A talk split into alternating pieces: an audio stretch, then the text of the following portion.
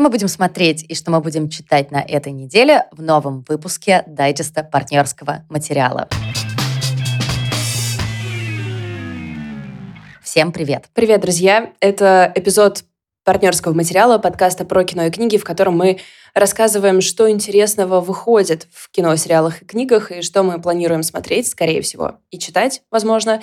И эм, огромный дисклеймер, не берем на себя никакой ответственность, потому что мы не знаем, что внутри, мы только ориентируемся на анонсы и критику. Если вы впереди нас на пару шагов, вы всегда можете прийти нам в соцсети и остановить нас от чтения или просмотра, сократить, сохранить нам часы жизни. Да, ссылки на наши соцсети вы можете найти в описании к этому эпизоду. Будем очень рады с вами поболтать, очень любим это дело. И традиционно мы приглашаем в дайджест гостей, чтобы они тоже поделились своими планами. И сегодня у нас будет аж два гостя. Это ребята из подкаста о психологии, отношениях и любви, который называется «Некомфортные». Это новенький, свеженький подкаст, который делают наши друзья, психолог Александр Галкин и блогерка и активистка Ольга Марк. Они только недавно запустились, поэтому если вам нужны какие-то классные разговоры об отношениях, о том, что вообще внутри нас происходит, как все это устроено, но при этом с чуть большим градусом пикантности, чем у нас с Валей, то мне кажется, что Саша и Оля — это те люди, с которыми вы супер приятно проведете время. Так что после того, как мы расскажем с Валей о наших планах, вы услышите, что планируют читать и смотреть ребята. Что, Лид, расскажи теперь, что ты собираешься смотреть, потому что твои планы – мои планы. Слушай, ну, мои пункты сегодняшнего дайджеста начинаются со стрёмных mm. новостей. Как вы все знаете, что в России есть такое явление, это кинематографический феномен, который называется якутское кино. И мы всегда можем быть уверены, что если мы идем в кино или смотрим в онлайн-кинотеатре якутский фильм, то это как минимум будет интересно и отличаться от того, что мы привыкли видеть в российском кино, и как максимум и это будет действительно какая-то мощная картина, как, допустим, была «Пугало», mm-hmm. да, помнишь, мы два с половиной года назад все ее смотрели, и это было просто вау. Так вот, есть в якутском кино такой режиссер, которого зовут Степан Бурнашов, и он снял мега-хит Республики Саха, который называется «Айта». Там были какие-то массовые совершенно показы из-за высокого спроса. Просто супер-пупер-мега-хит. И как ты думаешь, что делает Министерство культуры, когда видит, что запрашивает прокатное удостоверение по России вот такой супер блокбастер, такое необычное кино, которое кино из региона с таким огромным национальным колоритом. Ненавижу фразу «национальный колорит», сразу же простите меня за нее, но я надеюсь, что вы поняли, что я имею в виду. Так вот, как ты думаешь, что делает Министерство культуры? Я думаю, они трезво смотрят на ситуацию, видят, что сейчас в прокате ничего не идет, что есть огромная дыра, что людям не на что ходить, что у людей голод по хорошему кино. И что есть потрясающее национальное кино. Да, и что мы же многонациональная страна, которая и борется за возможность всех наций жить вместе, и поэтому поддерживает и дает им прокатное удостоверение и помогает дистрибуции во всех кинотеатрах. Да, так и есть. Класс, хорошая Ладно, новость. Нет, ребят, я, я, я хотела, чтобы вы на секундочку почувствовали, что мы живем в классной стране. Так вот, Министерство культуры отозвало прокатное удостоверение у якутского фильма. Валь, и еще одна загадка для тебя. Как ты думаешь, почему? Сейчас. Национальная рознь. Да, пропаганда национализма. Фу! Офигенно! Просто. Э, как еще поднимать культуру многонациональной страны? Давайте говорить о том, что а вы что, офигели? Вы что, снимаете фильмы? Вы в Якутии снимаете фильмы про якутов? А вы что, там еще и на якутском разговариваете? М-м. Это все пропаганда национализма. Фух. Как бы то ни было, этот фильм можно посмотреть, если не в онлайн-кинотеатрах, то в кинотеатрах тоже онлайн другого толка. Если вы понимаете, о чем я. И надеюсь, Степан Бурнашов открыл где-нибудь у себя на Фейсбуке или где-то еще сбор. Я обязательно посмотрю и проверю. Призываю вас тоже это делать, потому что, как вы помните, историю с Левиафаном Звягинцева, которая была много лет назад, да, который тоже не вышел на экраны, и там был сайт с такой суперудобной кнопкой «Посмотреть, оплатить». Мне кажется, что это схема, которая должна работать в такой чудовищной ситуации. О чем, собственно, фильм? Это история о смерти, я очень коротко, о смерти якутской школьницы, и в этой смерти родные обвиняют русского полицейского и хотят устроить над ним самосуд. Мне кажется, что это очень-очень-очень интересная тема. То есть даже в этих двух предложениях можно понять, какие там есть глубины. И что-то я очень сильно сомневаюсь, что э, там все заканчивается тем, что все говорят, у, какие русские ужасные, как это все плохо. Ведь Степан Бурнашов не тот человек, который стал бы делать фильм ради того, чтобы это показать в лоб. Тем более, что в финале выясняется, что он невиновен, и главные герои мирятся. Это не спойлер, это во всех э, синапсисах и аннотациях. Я сама фильм еще не смотрела. В общем, вот такие дела. Да, я, то, я когда этот э, скандал начался, увидела подробный пересказ фильма где-то и такая, ну что ж, прочту, что там, хотя бы просто понять, что они могли приплести. И существует э, такое понятие, как противоположности. Не знаю, знакомы ли с ним в Министерстве культуры, конечно, но то, что они приписали этому фильму и то, что происходит в этом фильме, это прямые противоположности. Как называется такая болезнь взгляда, болезнь мозга, когда ты смотришь на что-то и видишь противоположное? Вот она у них. Я не знаю, есть ли такая. А вот интересно. Я уверена, что есть. А вот интересно, а, на секундочку, а если бы мы представили, что в этом фильме русский полицейский действительно был виновен? то это вообще такого не может быть. Да. Господи, давайте. Это фантастика. какой-то. Лид, скажешь иногда, конечно, делюлу. Да. дала маху. Короче говоря, фильм Айта надо смотреть и видеть, и надо понять, как донатить э, Бурнашову и его команде, которые этот фильм сняли. Я, конечно, очень надеюсь, что они в Якутии э, дофигища денег заработали, каким-то образом фильм отбили, и еще хватило сверху. Но если вы увидите вдруг какую-то копилочку, куда можно будет отправить свои 300-400 рублей, дайте нам знать, опять же, в комментариях э, в наших соцсетях. Да. Я с новостью хорошей. Отобью твою атаку, твою, Министерство культуры. А, подписные издания выпускают новый роман Ларри Мур. Называется он «Запертая лестница». Ну, то есть роман, естественно, не новый, это перевод, первый перевод. И этот, эм, это один из тех романов, который у нее собрал премии, большое признание. Вы, может быть, знаете Лори Мур как писательницу, чьи рассказы мы очень любим. У нее подписные тоже недавно выпускали э, «Птицы Америки». Блин, я сказала недавно, сейчас кажется, что это три года назад было, как обычно. В общем, выходили «Птицы Америки», и это... Насколько я не люблю рассказы, насколько я обожаю этот сборник, просто каждый, каждый текст там, я до сих пор иногда просто вспоминаю. Знаете, такое бывает, что идешь, идешь и вспомнишь просто что-то. Я так иногда иду, иду такая, да. блин, вон та строчка у Лори Мур, конечно, пипец. И подписные снова как бы используют все доступные им а, способы завлечь меня. А, я могу им сказать, ребят, если что, вы можете не так стараться, потому что я все равно приду. Но они снова привлекли для ну, создания... Ну, тихо, тихо, тихо. Для создания обложки Миши Никатина, художника, и роман называется «Запертая лестница», соответственно, на обложке лестница с перегородкой, но а, это какая-то, какой-то магический выбор цветов и, я не знаю, текстур, я как будто вижу, как это все живет на холсте, но, в общем, это живет на бумажной книжке. Если у вас есть возможность ее заполучить, вам стоит это сделать. А, что происходит в «Запертой лестнице»? Это не сборник рассказов, это роман.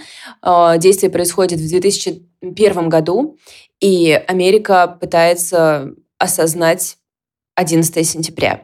И мы знаем, что есть целая плеяда романов, которые с этим работают, и, надо сказать, они довольно безжалостные, как правило. Это вот интересный момент, что э, как, как бы э, к, несмотря на то, что это страшная трагедия, э, на то, что это э, по ее результатам совершенно э, правдиво и справедливо испытывать и горе, и гнев, и какие-то такие эмоции, э, большинство романов про эту тему, которую я читала, очень безжалостная к тому, как американцы на это отреагировали. И это, конечно, интересный феномен. Наша главная... Блин, а мне кажется... Угу. А мне, наоборот, кажется, что это какая-то такая совершенно здоровая вещь. То есть, знаешь, как вот по этим всем стадиям горя, там, принятия, депрессии, торг и все такое. И офигенно то, что э, следующей стадией стала рефлексия э, нашего отношения к нашему горю. Да, да, это очень, очень круто. И э, не бояться как бы показать, что э, мы повели себя недостойно в каких-то вопросах, да. Свежая идея, вот что я хочу сказать. Э, наша главная героиня, ей 20 лет, она выросла на ферме, она из какой-то супер-супер глубинки, но ей удается поступить в университет на какую-то литературоведение, что-то такое. И это уже сам по себе э, сюжет, который я люблю.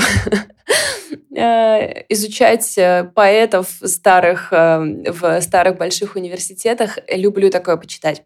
Но э, дальше, насколько я понимаю, роман переходит вот в категорию воспитания чувств и какой-то классовой, э, классовой осознанности, потому что она устраивается работать няней в необычную семью, которая, как ей кажется, очень очень невероятная, такая вся таинственная, и она очень сильно вовлекается в то, что происходит в этой семье, и, соответственно, удаляется от своей семьи, от своих родителей, от своего младшего брата, которые остаются там, собственно, в той самой глубинке, и э, видимо, и интеллектуально, и как-то просто по темпераменту становится от них далекой.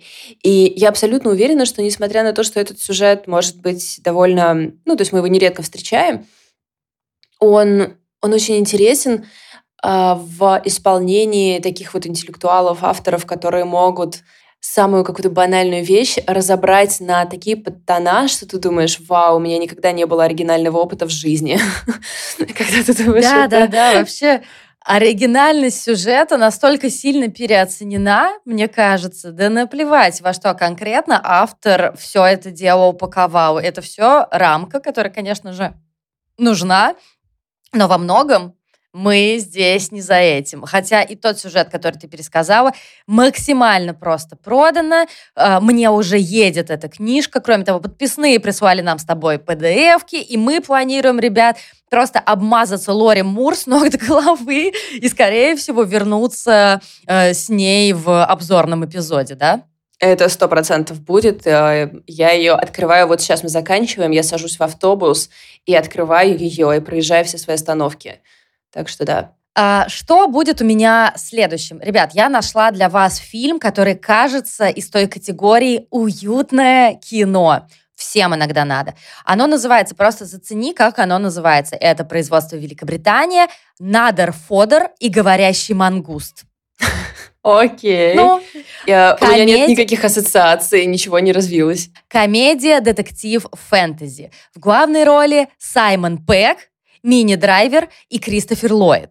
Я думаю, что настолько классный час 36, если это обещание не будет выполнено, то я не знаю. Обычная британская семья Ирвингов утверждает, что на ферме на острове Мэн с ними связалось таинственное существо – говорящий мангуст по имени Джефф. Парапсихолог Надер, простите, Нандер Фодер начинает собственное расследование. Ребят, я прямо вижу, я прямо вижу, как задолбанная гелл-босс а, просто приходит вечером, знаешь, снимает лоферы, которые великолепные, но немножко натирают сзади. И вот так вот разминая себе пальцы ног, да, она включает этого несчастного Нандера Фодора вместе с чайком и просто хорошо время проводит. Саймон Пэк, если я сейчас зря распинаюсь, как бы с тебя причитается. Блин, ты вначале, когда перечисляла актеров, мне показалось, что ты сказал мини-драйвер, и я такая кому ты так обратилась? Кто маленький драйвер? Что это значит? Нет, Винни Драйвер это вообще-то классная актриса. Это я для тех, кто, может быть, тоже э, так же любит ее, как я. В общем, если вы вроде поверили мне, но не до конца, э, посмотрите, как выглядит обложка. Обложка выглядит так, что вы сразу все поймете. А, томный Саймон Пэк в образе такого детектива или кто он там, нанопсихолога, сидит на кресле таком э, винтажном, смотрит в бок. Короче, фантазийный детективчик, говорящий мангуст. Нормально. Это мы берем. Ладно, я полностью согласна. Я тогда оставлю, оставлю нас в категории комфортный кринж и сообщу вам, что, ну хотя не для всех это кринж, но простите, пожалуйста, выходит новый Жоэль Дикер, и для тех из вас, кто фанат, вам стоит уже тянуться к кнопочке предзаказа, потому что он буквально через немножко времени выходит. Пытаюсь посмотреть, сколько же там страниц. Опять 800 тысяч 15 или в этот раз чуть поменьше. Но что-то про это ничего не написано. Ребят, я... ребят, не отписывайтесь, пожалуйста, от нас. Не отписывайтесь, я умоляю. Валя не считает, что Жаль Дикер это кринж. Валь, я решила оправдаться, потому что я просто знаю, какое безумное количество людей его любит. Да, это я на самом деле просто собиралась оправдаться, что мы в чате не раз обсуждали, собственно, Дикера, и у нас нет никогда там средненького варианта. У нас всегда да. есть э, те, кто просто терпеть его не может, и те, кто супер им фанатеет. А поскольку у нас в группе... Ты фанатеешь?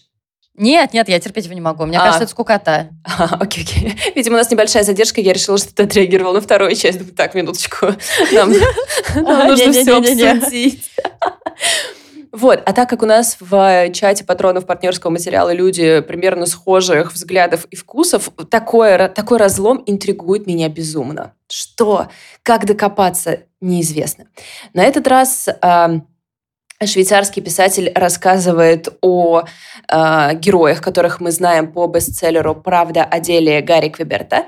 И здесь снова в центре сюжета громкое убийство, которое переворачивает благополучную жизнь маленького городка штата Нью-Гэмпшир. На берегу озера в лесу найдено тело юной девушки. Э, Перри Гэллахвуд быстренько арестовывает подозреваемых, но спустя 11 лет – он понимает, что ошибся. И, естественно, как ему расследовать это убийство, если он эм, как бы всего лишь сержант полиции? Нужно пригласить писателя. Вот кто поможет тебе найти настоящего убийцу. Так что вместе с писателем Маркусом Гольдманом они снова открывают э, дело и... И что они делают? Просто угадай, они расследуют дело, а также они... Пишут книгу? Нет. Влюбляются друг в друга? Пока не знаю. Не знаю, не знаю. Давай, Встречаются говори. с призраками своего прошлого. Третий, а, третий ну, вариант. Ну, то есть тут, понимаешь, если роман такой толстый, то там будет встреча с призраками своего прошлого. Если роман по автофикциональнее и потоньше, то там глубокое исследование психологизма отношений. Как я... Как я могла забыть? Да, да, Лид. Ну, не доработал, не доработал. Нет, ребят, знаете что? А, я абсолютно убеждена, что если я его открою, а, я его буду читать и такая, вау-вау, кто же убил девушку и выбросил ее тело на берег озера 11 лет назад. Мне будет все это очень интересно. Делать я этого не буду. Но, но, по детективам у нас голод. Поэтому если вам надо, и если вы не готовы читать пиратский перевод Роберта Гилбрейта, то вы можете сделать вот такой трюк. А, замечательный совет. Читать я эту книгу, конечно же, не буду. Но уверена, что остальные 100 миллиардов людей, которые будут ее читать, в принципе, сделают всю работу за меня. У меня две последние рекомендации, которые я хотела бы почему-то соединить в одно. Э, потому что это, ну, на самом деле это супер разные два сериала, но и там, и там есть элемент криминала. И первый это... Слушай, я знаю, что я в прошлом дайджесте говорила, что вышел русский Breaking Bad, но, ребят, отмена. Вот сейчас вышел русский Breaking Bad. А что, в России какой-то есть необходимость найти быстрый способ заработка или что? Откуда такая волна?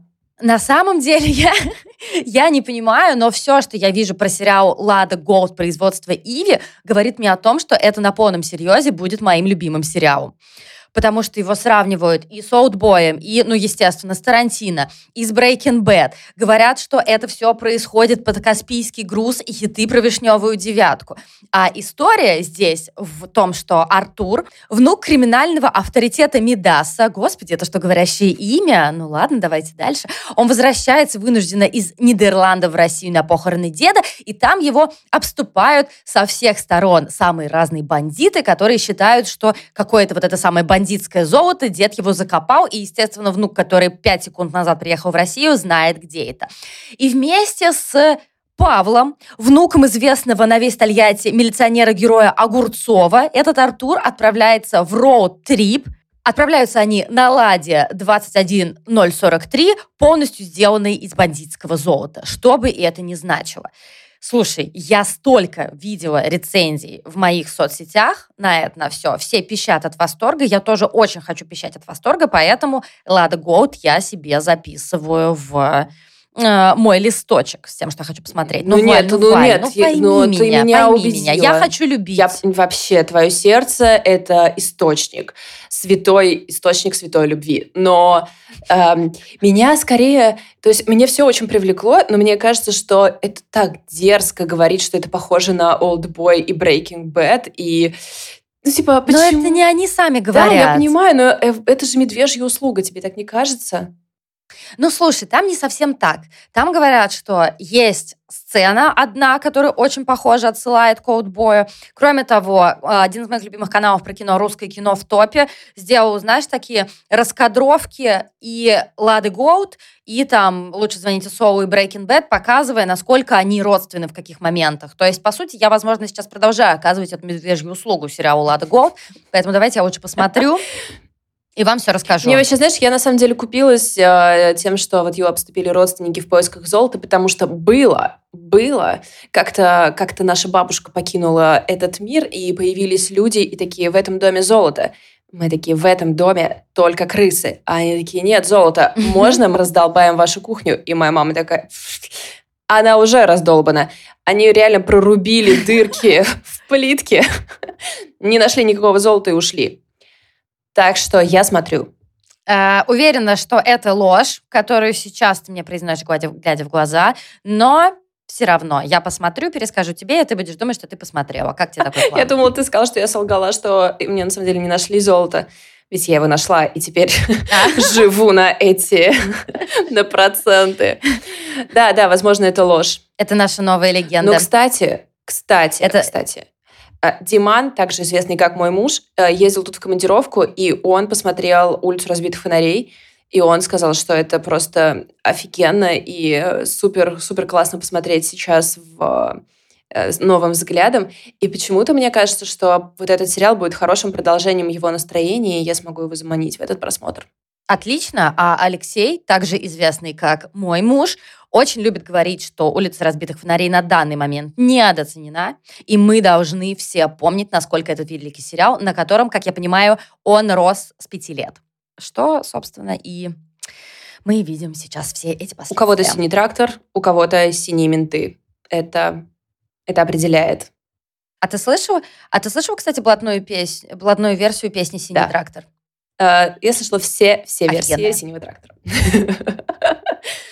Она офигенная. А, слушай, наверное, я, наверное, я тебя пропущу. Я не знаю, почему я решила все слить в одно. Давай теперь э, про твою книжку. Давайте. Э, книжка, про которую я сейчас буду рассказывать, вышла чуть-чуть какое-то время назад, но я не уверена, что вы успели ее прочитать. Особенно, я думаю, что вам стоило отложить ее на осень, а, потому что это роман «Вавилон» Ребекки Куанг. Здесь есть а, опасности. Но я знаю, что вы, друзья, любите риск, а, любите открыть книжку, которую вы не знаете, что вам принесет, вот живете на краю. И Здесь э, нужно сказать несколько дисклеймеров. Во-первых, Ребекку Куанг мы знаем по фантастическому э, циклу «Опиумная война», который некоторые, Галина Юзуфович, например, называют невероятным, успешным, суперкрутым и типа лучшим фантастическим каким-то циклом.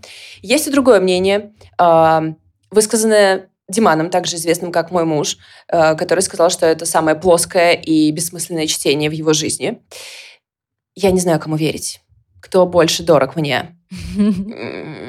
Открытый вопрос. Если у вас есть мнение на этот счет, буду рада о них узнать. А, но здесь Ребекка Куанг э, делает переворот в воздухе и пишет э, Дарк Академию. В, правда, с магическим немножко уклоном, но если вы любите закрытое сообщество какого-то гуманитарного вуза, Оксфорда в данном случае, где люди объединяются в тайные сообщества и что там, режут ягнят, режут друг друга, делают оргии, все вместе, сдают экзамены, как бы да, вперед. Есть такой момент, что часто в этих книжках не хватает трезвого взгляда, но Да-да-да. Не факт, что он нужен. Но меня привлекает, что в Вавилоне нам обещают протагониста, эм, который там как бы оказывается не совсем по своей воле. То есть, типа, он не стремился туда. Не какая-то элита в десятом поколении, а вот он там как-то оказался. И, к сожалению, я видела отзывы о том, что это э, супер скучно и типа не работает, как Dark Академия. Э, также я видела отзывы в духе, если вы любите Dark Академию, то окей, если вы любите серьезные книжки, то не окей. А я думаю, что осенью мы готовы съесть что угодно. Что угодно толстое, темное, и если кто-то замерзает, а потом кутается в пальто, я беру. Я уверена, что в Dark Академии эта сцена обязательно должна быть. Ну, типа, по-моему, во всех, что я читала, конечно. было такое. Надо просто поднять воротник э, и попасть в листопад, закурить, вот все такое. И это должно Укрыться быть... от ветра. Естественно, естественно. У тебя должно быть под мышкой э, как минимум две книги, ребят. Как минимум две. Если мы хотим быть... Но чисто технически ты можешь поместить четыре. Ну, типа, рука способна на это. Ну, то есть мы знаем, что если вы любите Дарк Академию, рука способна поместить и четыре книжки. Так что давайте будем все стараться, пожалуйста сентябрь все-таки, или, хотя уже почти октябрь. Ну, окей. И моя последняя рекомендация – это мини-сериал «Милое дитя», который тоже обхвалили просто со всех сторон, просто везде, где бы я ни посмотрела, на Кинопоиске, на MDB, на Rotten Tomatoes, на Letterboxd, везде пишут, насколько это потрясающе. Возможно, возможно, это потрясающе, потому что это мини-сериал, и он идет, там 6 серий, которые идут там, по-моему, 5 с небольшим часов. Ну, то есть ты знаешь мою любовь к завершенным сериалам. Второе. Да. Второе – это немецкий Netflix. А знаете, что нам подарил немецкий Netflix? Да. Он подарил... Сериал Dark. Да, вообще-то, вообще-то. И да, потом у нас был сериал 1899, или сколько там было цифр. Но мы это самых... стерли. Да, Баран Бодер и антифриза, но мы это немножко стерли и просто напомнили себе, как сильно мы любим сериал «Дарк». Так вот, «Милое дитя». Во-первых, это по книжке, которая даже даже была переведена и издана Инспирией. Ее написала Роми Хаусман. И она называется также «Милое дитя», если вас вдруг это заинтересует. В чем суть? Суть в том, что э, мы видим какой-то дом, там некая женщина по имени Лена играет с детьми, своими, не своими, непонятно. И они увлечены и радостны. Потом мы слышим, что кто-то заходит, они быстро пугаются, вся радость уходит, и они встают, протягивая руки вперед. Он их, мужчина, который заходит, обследует эти руки, потом что-то замечает на руке у женщины и говорит, нельзя плакать при детях, Лена. Ты знаешь правила. И дальше мы увидим... Ты что-то читала такое? Нет. И дальше мы увидим, как эта Лена сбегает от этого мужчины, у которого она была в плену больше 10 лет. Ей не удается взять с собой мальчика, но ей удается взять с собой девочку по имени Анна. И не очень понятно, Лена вся избита, она в очень тяжелом состоянии, на Ане не царапины. Ее не было то ли 13, то ли 12 лет. Но что происходило? Как она попала в этот плен? Где ее семья? Мне пообещали по 100 твистов на каждый квадратный сантиметр фильма, сериала точнее, и я очень сильно этого жду. И, собственно, у меня, мне кажется, каждый день в каких-то каналах про кино из всех миллиарда, которые я читаю, э, я вижу какую-то классную рецензию о том, что досмотрел, это супер, досмотрела, разъеб, давно не видела такого хорошего сериала. Мне больше ничего не надо. Да, это просто супер офигенно звучит. Спасибо. Так приятно, когда благодарят меня за сделанную работу. А, если сериал окажется говном, то это не ко мне. Mm-hmm. Вы, вы, вам стоит завести тогда телеграм-канал и писать в нем, что эм, а еще вы лучше... послушали какие-то рекомендации, и они были неправдивыми. А еще лучше подкаст, ребят. Это, ты, слушай, тут сейчас должна быть вшита наша с тобой интеграция. А вы да, знаете, ребят. что у Вали есть телеграм-подкаст «Индипод», в котором она дает советы для начинающих подкастеров? Да, и вы можете к нам прийти, мы вам поможем сделать подкаст. Это, кстати, забавно. Знаешь, сколько книжных подкастов мы помогли запустить за последние два года? Мне кажется, сколько? типа десяток десяток книжных или около книжных подкастов, и сейчас у нас новая группа, и там снова есть книжные подкасты, и как бы мы ждем, от вас тоже Книжных ваших подкастов слов. не бывает вообще-то много. И киношных Вы все тоже. это знаете, да. И true crime um... тоже. Это мой личный, моя личная просьба, мой личный дефицит. Я вам говорю как человек, который переслушал типа все русскоязычные true crime подкасты. Я вообще не шучу. ВСЕ. Поэтому дайте мне, пожалуйста, true crime подкаст. Да, ребят, это была очень кривая интеграция, которая началась с, с яростного выпада. Так делать не стоит. Вот вам урок. Давай перейдем к ребятам, у которых с коммуникацией все нормально. Всем привет, меня зовут Ольга Марк, и я называю себя неизвестный гуманист. И веду такой человеколюбивый блог в запрещенной сети, немного психологии, немного гуманности и сочувствия. Я будущий психолог и соавтор с ведущая подкаста «Неконформные». Здесь я появилась, чтобы рассказать, что сейчас читаю и смотрю. И по порядку.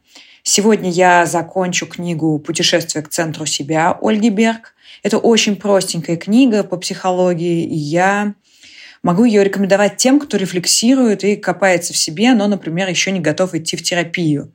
Эта книга такой тренинг, и она проводит своего рода ментальный чекап, где ты идешь по разным сферам жизни и исследуешь, что где болит и о чем в этой связи стоит подумать. Моя следующая книга, я ее читаю параллельно, это «Травма исцеления», Джудит Герман, последствия насилия от абьюза до политического террора. За всю нашу историю было три волны глубокого изучения психотравмы, когда у женщин замаячили права, после Вьетнамской войны и сейчас новая волна в связи с проблемой бытового насилия. И вот вам мысль на подумать. Начало новых исследований, и вот каждая такая волна, она связана а, с политическим решением. То есть это всегда политическое решение. Меня эта мысль тронула. Из сериалов я сейчас смотрю «Разделение». Это психологический триллер с фантастически красивой картинкой, где руководство компании придумало новый способ контролировать повседневную деятельность своих сотрудников и придумало такую процедуру разделения, отделяющей рабочие воспоминания от обычных. Очень впечатляющая история. Ну и где-то раз в два года я пересматриваю сериал «Идиот» Достоевского. На самом деле я говорю, что это произведение меня сделало как личность. Я прочла его в 13, и князь Мышкин — это был мой первый гуманист. Этой осенью я тоже хочу это сделать, хотя, думаю, из э, умопомешательств не, некоторых актеров, наверное, в этот раз это будет особый experience. Спасибо. Всем привет, меня зовут Александр Галкин, я психолог, а также соведущий подкаста «Неконформные». А, по поводу книг. Сейчас читатель из меня так себе, хотя в детстве я был тем ребенком, который перечитал все книги детской областной библиотеки. Сейчас клиповое мышление все-таки меня тоже коснулось. Читаю я в основном только в дороге. А, например, в поезде, когда раз в две недели езжу к своим клиентам в Москву. А, и у меня я планирую завершить две книги. Первая – это книга, которую как раз посоветовала Лида, называется «Лиш». А, сейчас скажу фамилию автора, потому что забыл. Эндрю Шон Грира. Не могу сказать, что эта книга стала для меня page turner, то есть что вот меня прямо она захватила. Хотя какие-то вещи, конечно же, перекликаются э, ввиду, так скажем, некого одиночества этого героя. И мне, с одной стороны, любопытно, но с другой стороны, слишком часто грустно. И поскольку написано это все в виде такого потока сознания, иногда скучновато, поэтому я не уверен, закончу ли я ее, посмотрим. А второй писатель, который меня, э, к счастью, никогда не подводит, это Ирвин Елом. И сейчас я планирую закончить его сборник новелл, который называется «Палач любви». Большинство книг я его уже прочитал, а эту вот как-то она мимо меня прошла. Для тех, кто не знает, я быстро скажу, что Ирвин Елом – это американский психиатр и психолог-экзистенциалист, который в то же время пишет у замечательной, достаточно легко написанной книги, в то же время в которых очень много и профессионального опыта, и мудрости. Например, люди, которые никогда не сталкивались э, с изнанкой психотерапии, прочитав его книгу, могут э, оказаться как будто бы изнутри и немножко больше понять, что же это все такое. Тем, кто никогда не читал Елома, я всегда советую начинать с «Когда Ницше плакал». Это большой роман. А, особенно я рекомендую его читать тем, кто находится в любовной зависимости или зафиксировался на чем-то. Что касается сериалов, я недавно закончил, поскольку Just Like That второй сезон и Succession целиком.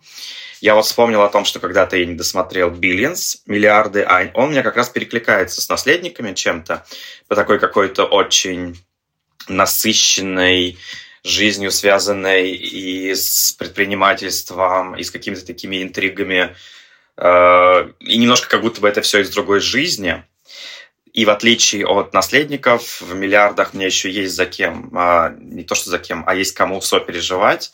Там, например, мне очень близка героиня Уэнди, которая тоже и психолог, и коуч.